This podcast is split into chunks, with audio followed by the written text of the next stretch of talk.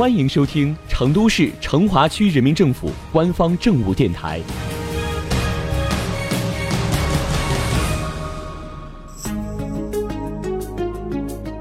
各位家里有小朋友准备上幼儿园的爸爸妈妈们注意了！成华区二零一八公益性幼儿园招生公告新鲜出炉，你们最关心的招生计划和划片范围，小编都已经为你备好了。六月四号开始网上报名，具体的时间节点需要准备哪些材料，听小编为你一一解答。一、招生对象：成华区各公益性幼儿园统一招收年满三周岁。即二零一四年九月一号到二零一五年八月三十一号间出生的本区户籍的幼儿，各公益性幼儿园根据本年度招生计划，优先招收划片范围内的户籍适龄幼儿。已经被教办员，也就是我们通常说的民办或者民营幼儿园录取的幼儿，不能再参加公益性幼儿园招生报名。如违反此项规定，则取消教办员录取资格和公益性幼儿园报名资格。二。报名登记，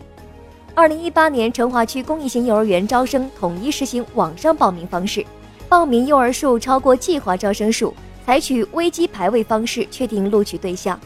网上报名的时间是六月四号上午九点到八号的下午十七点。幼儿父母或者其他法定监护人可通过登录网址 xq 点 cdzk 点 net 进入服务平台，或者通过登录成都教育网提供的链接登录服务平台。现场确认时间为六月九号、十号上午九点到十二点，下午十四点到十七点，由幼儿父母或者其他法定监护人持户籍证件到网上报名幼儿园的现场进行资格确认。特别提醒：双胞胎或者多胞胎幼儿家长在摇号方式确认书上向幼儿园确认独立摇号或者捆绑摇号的报名方式。双胞胎或多胞胎报名方式由家长自主选择。方式一：独立摇号，每名幼儿分别取得报名流水号，独立参加危机摇号，以各自摇号结果确定是否被录取。方式二：捆绑摇号，共用一个报名流水号，捆绑参与危机摇号，若该号摇中，则均被录取。三、录取结果公示：六月十四号到二十一号，幼儿园张榜公示拟录取新生名单及空余学位数。四、办理入园，经公示无异议后，七月一号到三号，幼儿家长持户口簿、幼儿预防接种证原件及复印件办理新生入园登记。如无特殊情况，未在规定时间内办理入园手续的，视为放弃入园资格。